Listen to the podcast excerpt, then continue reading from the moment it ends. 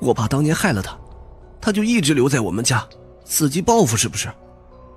被我一路拖到了客房，唐本初精神有点涣散，手脚却有点不住的发抖，显然是吓得不轻。这叫什么？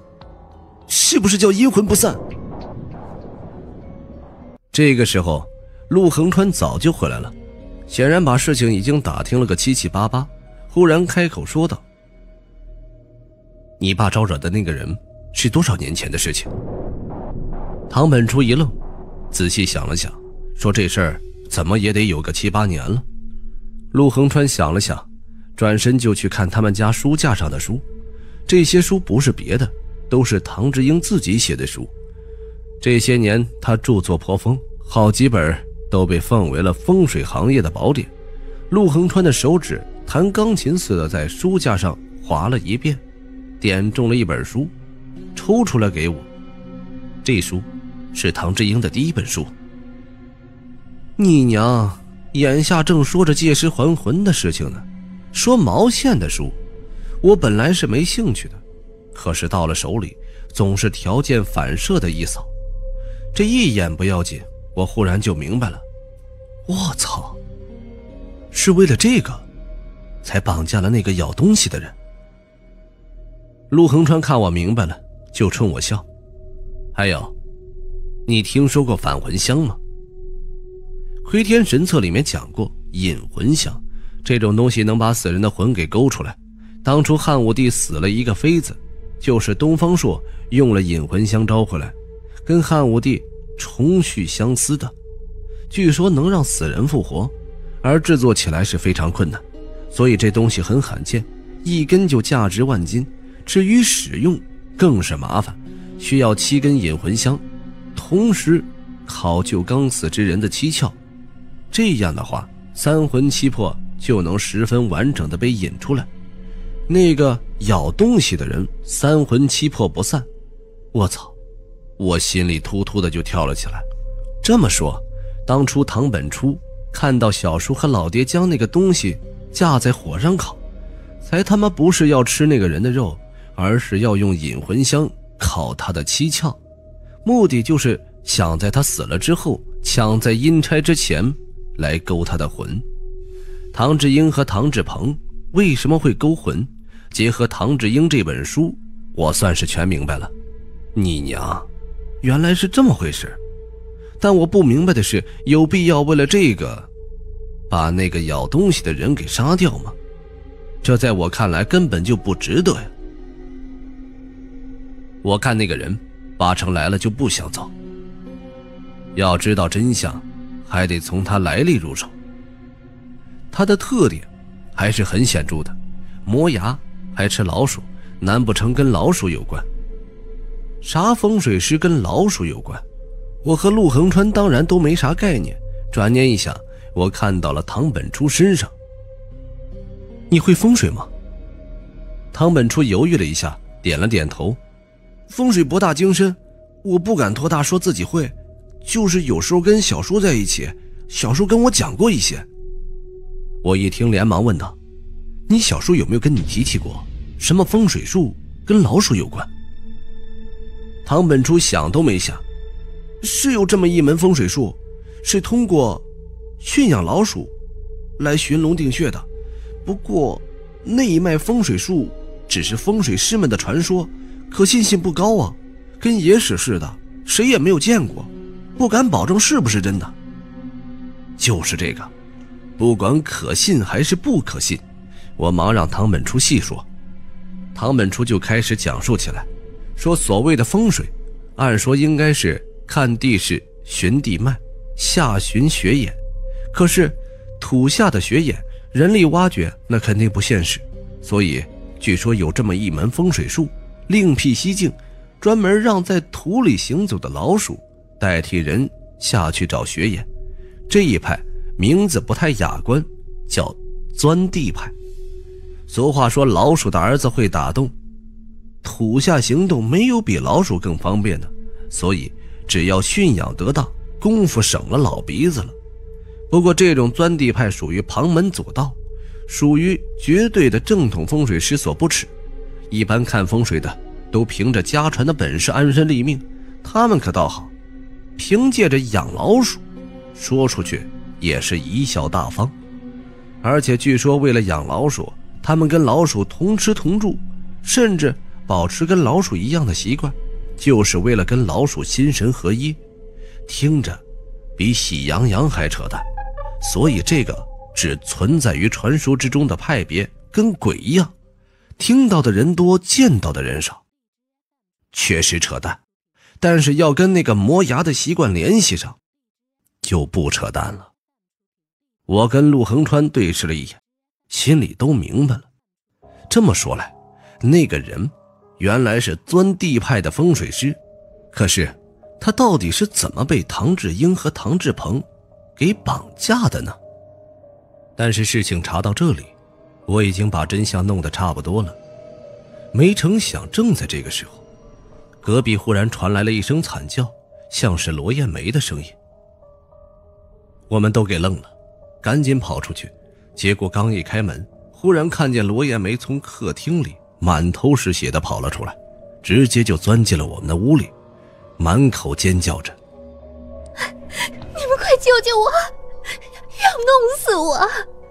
那个借尸还魂的要弄死我！”我吓了一跳。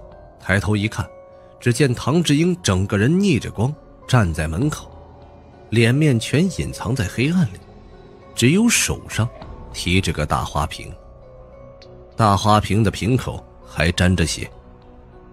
罗艳梅显然还记得我的身手，一下子就藏在了我的身后，揪着我的衣服不放。快把他从我老公身上赶下去！快赶下去啊！他用花瓶敲我的头，你看。你看看呀！果然，罗艳梅额角上破了好大一块，显而易见，这是要下了杀人的决心。我心说，刚才还好好的，又是你娘出现了什么猫腻？世上没有无缘无故的爱，也没有无缘无故的恨。一问之下，罗艳梅身子一颤，连声说道：“他肯定是心虚，怕我把他借尸还魂的事情给说出去。”是要杀我灭口，你们也来了，可不能不管。唐本初一听这个，眼睛又红了。虽然他显然不是心疼罗艳梅。操你妈！我不能让那个东西在我爹身上为非作歹，败坏我家名声。说着，抄起一条椅子就想故技重施，朝那个人头砸去。我赶紧拉住他。现在是法治社会，你说你是赶鬼？真是赶走了谁信？还他妈不把你当成杀父凶手给崩了呀！我劝你老实点这里有我呢。我测字的事是深入他心，他铁定觉得我特别可靠，不由自主的就听我的话，把椅子给放下了。我感觉跟小弟听大佬的一样，别说，那感觉还挺威风的。没成想，我这逼还没有装利索，唐志英忽然冲过来，对着我就扬起了手里的花瓶。我心里暗自叫苦，这年头管闲事确实是有风险，需谨慎的。上街扶个老人都有可能被讹诈，见义勇为也有可能会被敲花瓶。不过说实话，我也不怕，毕竟我也是后背有料的人，不用自己走脑子，身体就跟执行命令的机器人一样，开启了自动还击模式。但是我还是没想到，这一次不一样。还没来得及我动手，唐志英一手举起花瓶，另一只手却按住了我胸前。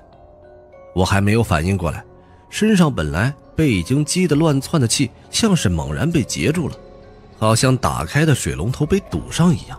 那个反作用力倒是给我狠狠地顶了一个踉跄。我操，这个唐志英竟然知道怎么控制那股气，而我没站稳。唐志英手起平落，就砸在了罗艳梅的头上。那个来势汹汹啊！罗艳梅要是给砸上了，脑浆子非得崩我脸上不可。我眼瞅着没机会还手，灵机一动，猛地把雷击木从身上拿了出来，一下子敲在了那个大花瓶上。雷击木是何等的硬，我又运气在手，灌足了十成十的力道。只听“咣当”一声。那个大花瓶在即将砸在罗艳梅脑袋上的时候应声而碎，瓷瓶碴子下雨似的洒了我一身。罗艳梅哪经得了这种惊吓？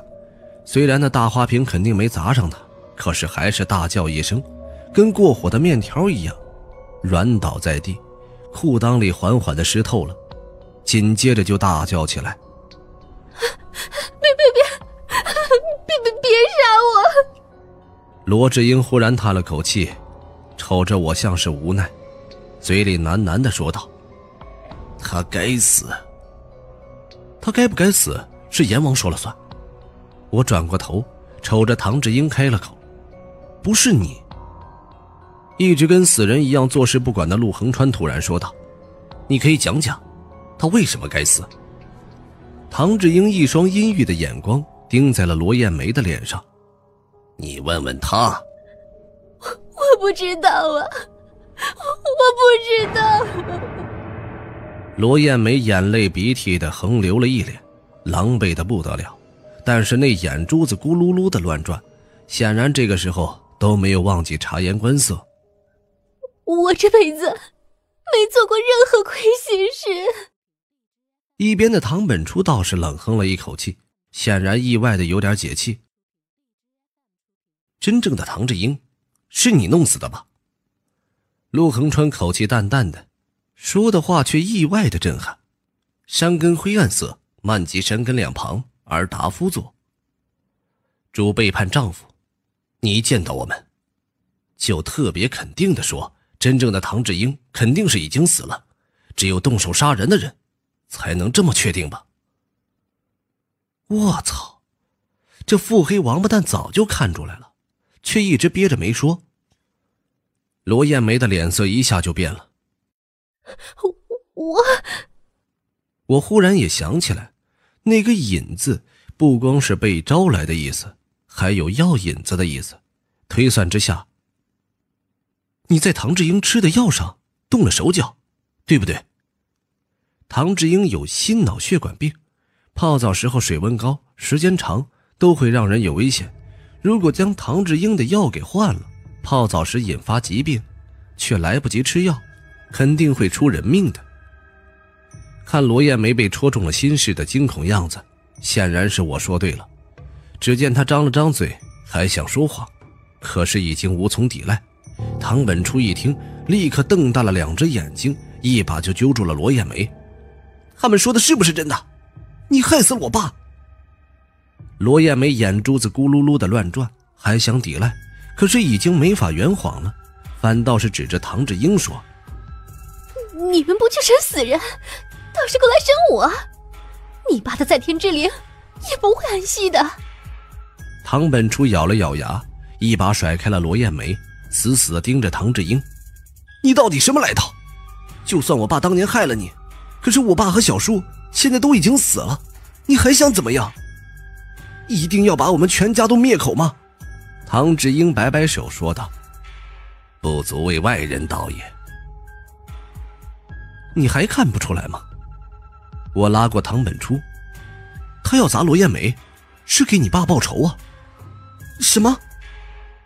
唐本初没反应过来，什么叫给我爸报仇？他，他不是被我爸害死的吗？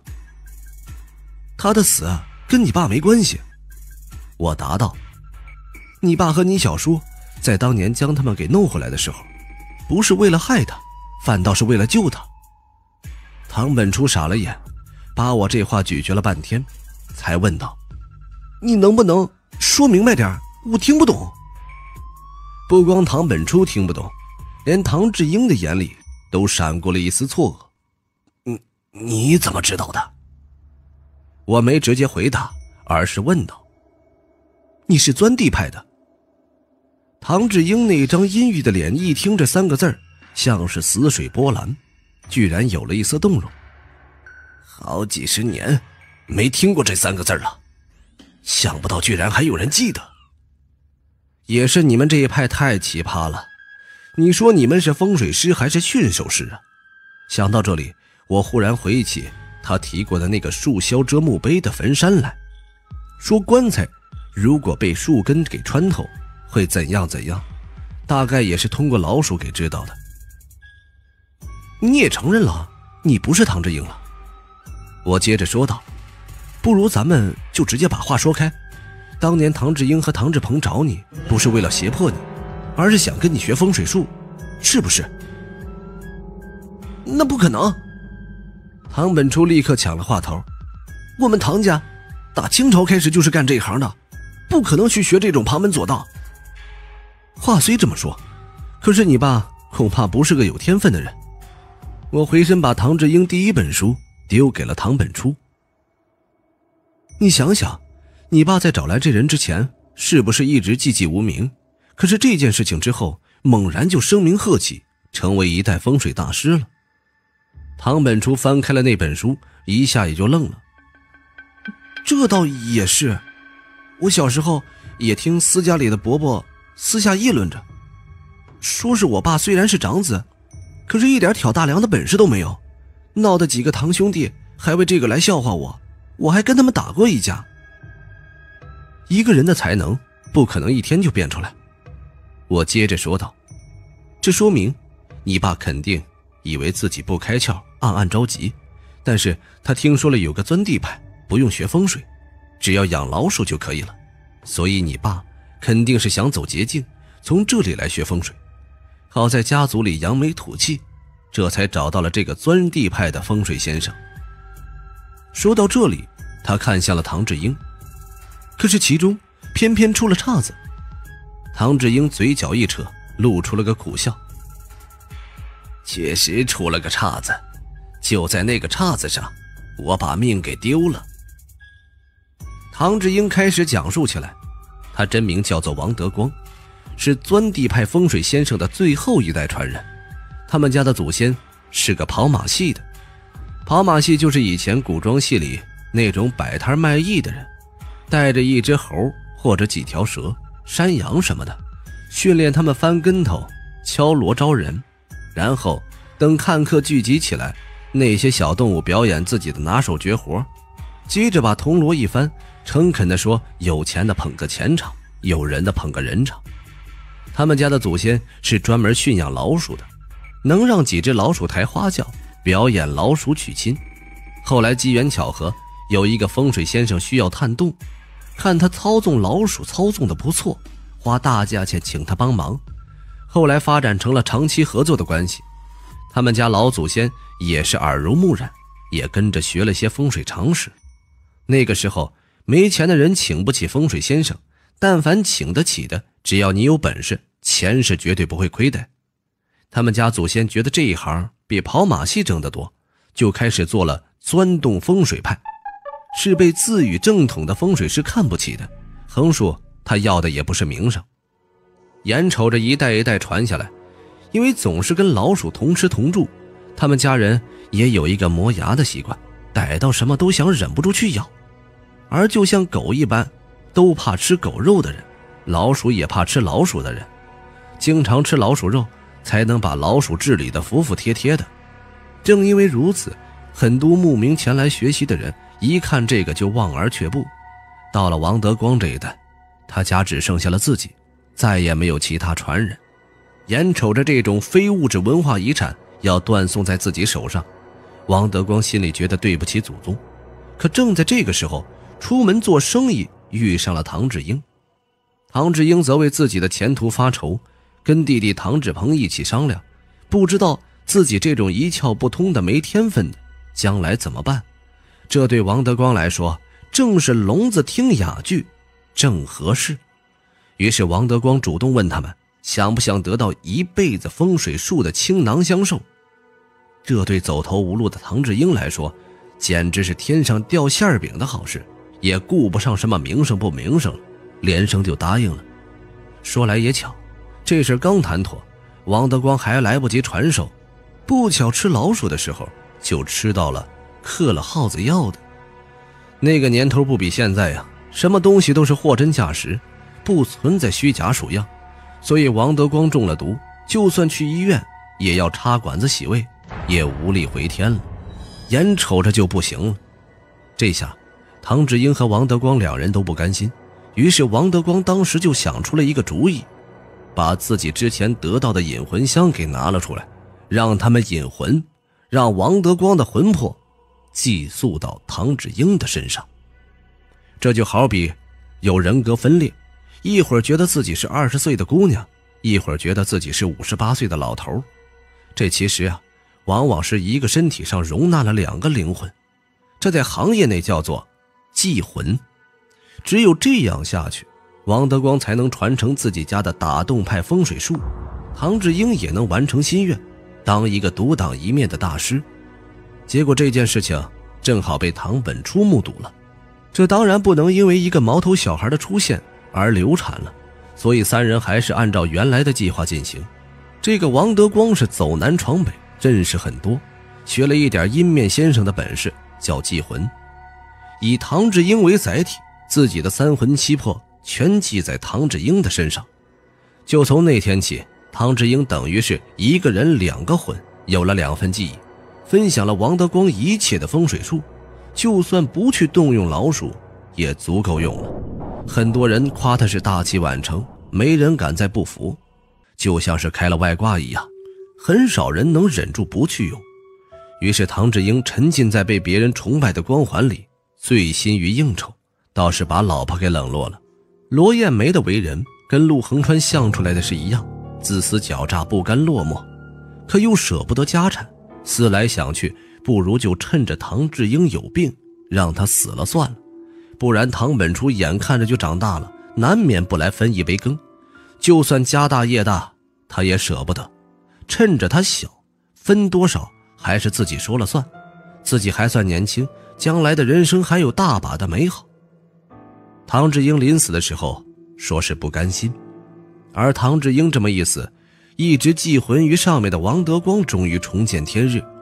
王德光一直认唐志英是自己的徒弟，要将这一脉发扬光大的，可是偏偏却被人给害死了。他死了，不就等于费尽苦心存下的一脉完了吗？他当初比唐志英更不甘心，非要把这个仇给报了不可。只是王德光拿不准，到底是谁断送了他宝贝徒弟的性命？于是他就留在这里，想以唐志英的身份查清楚了事情的端倪。偏偏罗艳梅比他更不甘心，明明被自己弄死的人，凭什么又活了？而且活得这么诡异，完全像是换了一个人。罗艳梅本想跟唐志鹏商量一下，可是唐志鹏又被我兄弟给杀了，只好又利用唐志英的关系找了茂先生的人前来，都被附身在唐志英身上的王德光吓了。死人好打发，这个死人是同行。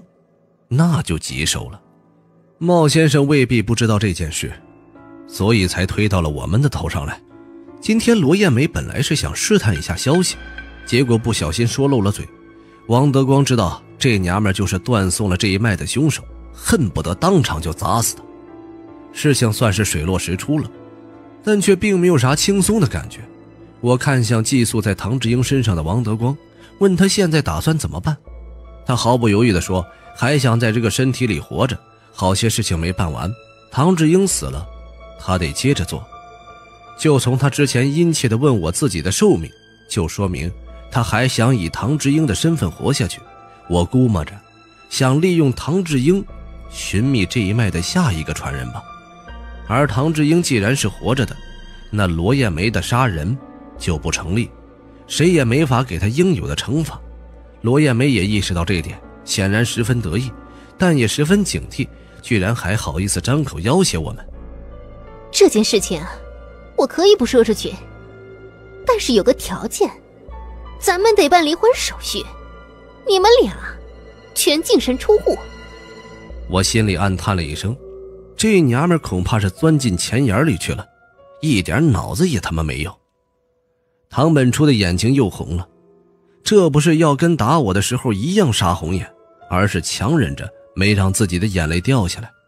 当然，这孩子肯定不是为了家产，而是因为老爹被确认死亡，再也回不来了。我忽然想起来季爷出事之后的事情。陆恒川忽然对着唐志英附着耳朵说了几句，唐志英的脸色立刻豁然开朗，连声问：“是不是真的？”陆恒川很肯定的点了点头。唐志英这才转过头看着罗艳梅。说他提的条件，他都可以答应。罗艳梅那个激动劲儿，连声让他别后悔，又取出了一份早就准备好的离婚协议，塞给了唐志英。以后大家井水不犯河水，最好永远别见面。说着，自己先签了字儿。我探头一瞅那个“罗”字儿，心里就明白了，陆恒川在唐志英耳边说的是啥了。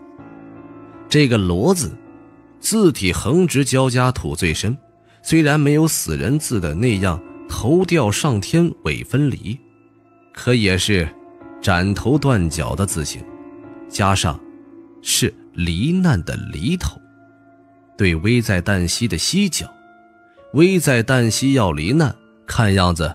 活不长了，估计会死在意外之中。以前季爷说什么天道好轮回，我总觉得是扯淡。多少坏人吃喝嫖赌抽，坑蒙拐骗偷，也瞅着活得挺滋润的。季爷却跟我说，不是不报，时候未到。天底下因果循环，凡人是想不到的。罗艳梅当然不知道自己要遇上什么事情，还挺开心的，把离婚协议书收好了，就赶我们走。说我和陆恒川来了之后，跟俩哑巴知了似的，也没什么贡献，保护也没保护好，害得他受了这么大的惊吓，报酬就不给算了。虽然肉疼，不给算倒是更好，全且我当这一趟是积德行善吧。而且陆恒川那里还有宋家祠堂那事的十五万没给我，我得多买点鱼放生。可是唐本初却不干了。死活要跟罗艳梅拼命，说杀他叔叔的凶手还没找到，杀他老爹的凶手又在逍遥法外，他宁愿自己进局子，也不让罗艳梅这么快活。我赶紧拉住他，并把测字的结果告诉了他：“你等着，他肯定免不了舟车旅行，到时候一定会出幺蛾子。可是你现在把他怎么着了，也是出师无名，到时候自己真混局子里，你亏不亏？”唐本初开始有点半信半疑，问我是不是真的。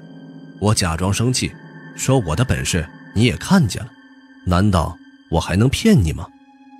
唐本初这才放了心，抹了抹眼泪，不再吭声，但是还是狠狠地回头盯着那个房子。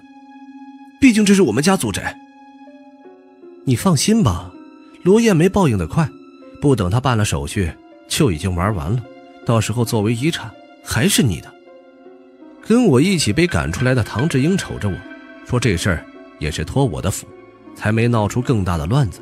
不然，真要是一时冲动把罗艳梅给打死了，自己还得上监狱里发展传承人，算是欠我一个人情。不打不相识，说以后但凡遇到风水的问题，只管来问他，但凡能解决的，义不容辞。”我一听这话，倒是来了精神，就问唐志英：“你刚才？”不是能控制我身上的气吗？是怎么控制的？他对我身上的东西像是很了解。唐志英听我说，倒是有点纳闷你身上带有这种灵物，自己居然不会用吗？虽然有些尴尬，可是我确实不会用啊。唐志英有点不敢相信，这才说道：“也凑巧，如果是别人，还真不知道。我刚才也有点疑惑。”你怎么会带着那股气劲？因为我年轻的时候遇上带过这东西的人，可惜后来那人不在了。他摇了摇头，一脸惋惜，没有再说下去。我的心一下就提了起来。被锁在李家大宅里面的，不就是我的前任吗？我忙问：“那是什么人？”唐志英像是考虑了一下，才说道：“那个人下场不是很好，后来失踪了。”还是不提了。你要是不想重蹈那个人的覆辙，我劝你，那个气劲儿，用的越少越好。我心里不由机灵一下，这一阵子那个气劲，我用的是越来越得心应手，逐渐已经成为了依赖了。而且上次灵脉犯风水气，还算是那个东西在黄鼠狼的迷魂术里救了我一把。唐志英一听这个意思，脸色立刻就凝重起来。我还是那句话。万物自有定论，那东西不是你的，而是你借来的。天下没有白吃的午餐，你要借就得给人家利息，用的越多，依赖就越大。你想，你以后肯定会越来越离不开它，等你完全被它控制了，那就来不及了。这话像是敲在我耳边的一声响锣，震得我心里直发颤。是啊，陆回也跟我说过，我那被锁进棺材里面的前任，就是完全失去了自己的意识。唐志英拍了拍我的肩膀，有点同情的让我好自为之。我也不知道该哭还是该笑，只好露出了一个哭笑不得的表情。而这个时候，唐本初却突然拉了我一把：“我爸的事情是弄清楚了，可是我小叔的事情还没有弄清楚，你能不能算出来，你兄弟为什么要杀我小叔？”我操，真是日了狗了，怎么差点能把最重要的事情给忘了？我一下反应过来。我兄弟出现，不是抢了唐志鹏一个东西吗？那个东西肯定是引魂香，他要引魂香干什么？难道他也想把谁的魂魄给推出来？你娘！横竖他肯定干不了什么好事，抢了东西杀了人，把事砸在我头上，比他妈郭阳还贼心烂肠子。等什么时候找到了，我非他妈拿鞋底抽死他！想到这里。我赶紧说道：“你不是说有线索吗？快领我去看看。”唐本初立刻点了点头，领着我去了存放证据的地方，把他当时看到的蛛丝马迹全都告诉了我。我拿出本子看了看，跟他之前说的也差不多。我兄弟算得上是来无影去无踪，线索除了指向我本人，真的啥用的都没有，让我十分泄气。刚想把本子给合上。忽然，本子里掉下来一个书签似的东西，我拿起来一看，也是那种带着木纹的卡片。一开始我还以为又是一张金乌蝶，可是这卡片上画着的不是金乌，而是另一种怪鸟，振着翅膀，像是引吭高歌，不知道什么意思。奇怪，这是个什么玩意儿？唐本初忙解释道。这个就是我小叔被害的那天落在院子里的，肯定是那个人有关系，我就没捅出去，打算当个线索自己去找人。但是后来这事儿不知道为什么被上面给知道了，说凶手是你。我当时想凶手都找到了，线索也没啥用，差点给忘记了。我操，是我兄弟的东西！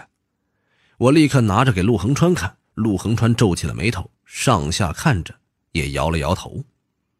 连他也不认识，倒是唐志英像是有点眼熟，可是看了半天也没想起来，说等到想起来再告诉我们。这玩意儿没准是个关键，我就背着人将这个东西夹在了窥天神册里，贴身带着。可惜这一次白忙活一场，还是没有找到那个家伙的来历，不得不说心里有点郁闷。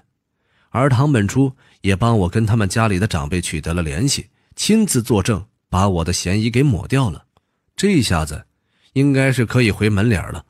我觉得我需要一碗加卤蛋的板面来抚慰我的心灵。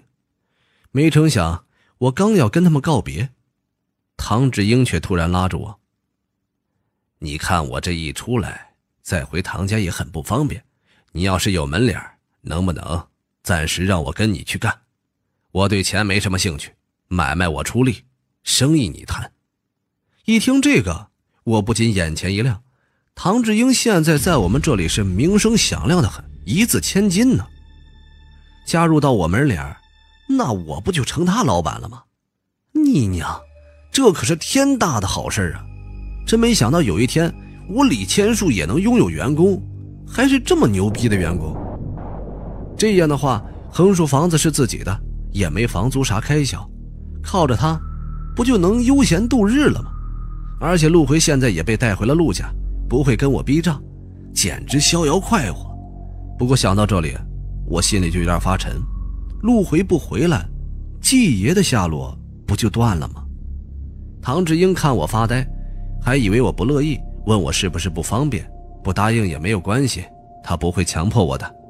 不答应才是傻子呢。我赶紧跟唐志英握了握手，达成了协议。反正门脸够住，他去了。还能防老鼠，而唐本初见状，像是鼓起了勇气似的，瞅着我说：“我能不能也求你一件事？”我吓了一跳，不由心生警惕，心说我没拿到陆恒川的钱之前，我自己都穷的是屁眼朝天，借钱是绝对没有，就立刻拉他起来：“你想干啥？”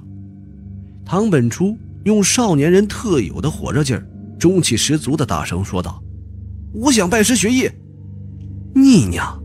我不禁一个机灵，这一阵子啥玩意儿我都算是见识到了，就他妈没见识到有人说要跟我拜师学艺的，不由当场有点懵逼，张开嘴愣了有一分半，好好组织了一下语言，才语重心长的说道：“我我自己都刚出师，凭啥做你师傅？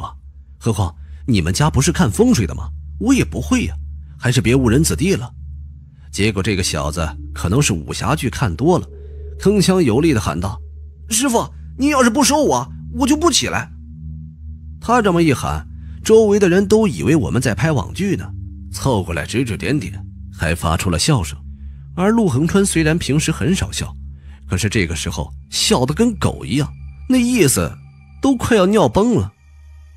我心里这叫一个尴尬，耳朵上更是一阵发烧。你快给我起来！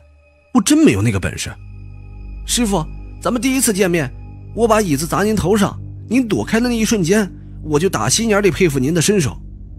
唐本初一双眼睛看着，跟点了火苗似的，灼灼发亮。我唐本初服气的人不多，您是第一个。还有，您不光身手好，测字也是真牛逼。我不想学风水了，我想跟您学测字。我操！我这自立门户都没立清楚，还他妈收徒弟，我自己几斤几两还是知道的，这就不是装逼的事了，怕还是怕耽误这孩子，那不就是造业了吗？说起来，其实口口声声的拿他当孩子，他都十九了，我他妈自己也没比他大多少啊。师傅，这是我的生辰八字，说道，他从怀里把身份证拿出来。两手过头顶捧了给我，您可以考虑考虑。能考虑就好。我刚想说你容我考虑几个月，反正这么大的小孩三分钟热度，可能明天又去找别的师傅去了。结果，你以为这就完了吗？这是大错特错。这孩子张着嘴就说道：“我就跪在这里，等师傅您考虑好。”有道是一方有难八方点赞。连唐志英都来了精神，幸灾乐祸地说道：“老板，我看要不你就收下吧。这孩子确实诚心，而且品质我能保证，绝对不是三天打鱼两天晒网的。”陆恒川笑得岔了气，跟个孕妇似的直按着肚子。李大师，这是好事啊！传道授业解惑，不是种因果积善果吗？这位王师傅不愿意将自己的家传风水术失传，你们李家的测字术。也不能在你这儿绝户了呀。他这么一说，我还真是心头一动。吴京那个样子，孩子的事情，我也根本不敢想。李家好不容易被我重新继承起来，再断了，实在对不起我那死去的爷爷和老爹。想到这里，我只好跟唐本初说：“那咱们说好了，测字我可以教，可你得给我保证，不能。师傅让我干什么，我就干什么。”唐本初那个激动劲儿啊，咚咚咚在地上磕了三个响头。一日为师，终生为父，以后我这一辈子都孝敬您老人家。你娘，我这么快就成老人家了，心里也是五味杂陈。从今天开始，我就跟定师傅了。唐本初站起来，脑门都亮晶晶的肿了。你上哪儿，我跟着到哪儿。还有，唐本初好像想起来什么，咬着牙。那个师傅的兄弟，我跟师傅一起找，他是咱们师徒共同的仇人，一定让他不得超生。我只得点了点头，心说季爷什么时候醒了来找我，发现门脸不仅搬迁，还扩张了员工和徒弟，不知道会夸我干得好，还是骂我瞎胡闹。领着陆恒川和唐氏父子就回到了门脸，浩浩荡荡的，猛然间多了好几张嘴，让我苦恼无比。伸手就给陆恒川要钱，而陆恒川说：“为了保护我，还没来得及跟宋家清账，自己的钱还要给车加油，让我再等一等。”还厚颜无耻地说自己特地空出时间来守着我，需要我给他管饭，还要开工资。这个时候其实已经过了饭点了。唐志英，其实以后我们得管他叫王德光，上楼收拾了自己房间。唐本初则别有眼力劲撸起袖子就给好久没开门的门脸弹灰扫地。陆恒川则是养尊处优惯了，在我平时坐的竹椅子上安然一靠，完全是贵公子十指不沾阳春水的样子，全都没提吃饭的事儿。要是以前我运气行气扛过去饿也就算了，但是现在，我觉得自己像是一只大鸟，窝里好几张嗷嗷待哺的嘴，让我深刻体会到了一个人吃饱全家不饿时是多么的逍遥快活。英雄不为五斗米折腰，我他妈多羡慕英雄啊！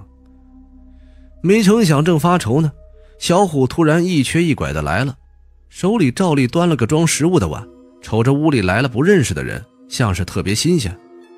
小李叔，你这几天干啥去了？咋才回来啊？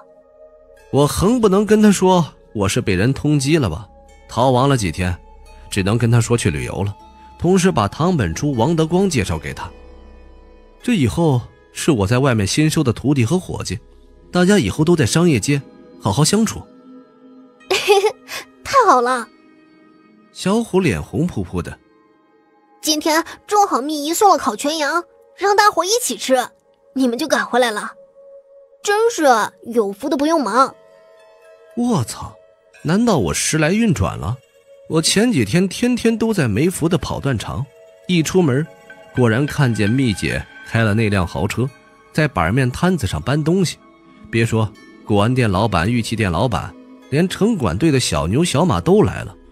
古玩店老板瞅见我从门帘里探出了头，扯下一个羊腿就跳起来招呼：“李大师，快来快来，我们都想死你了！你这是上哪儿乐不思蜀去了？”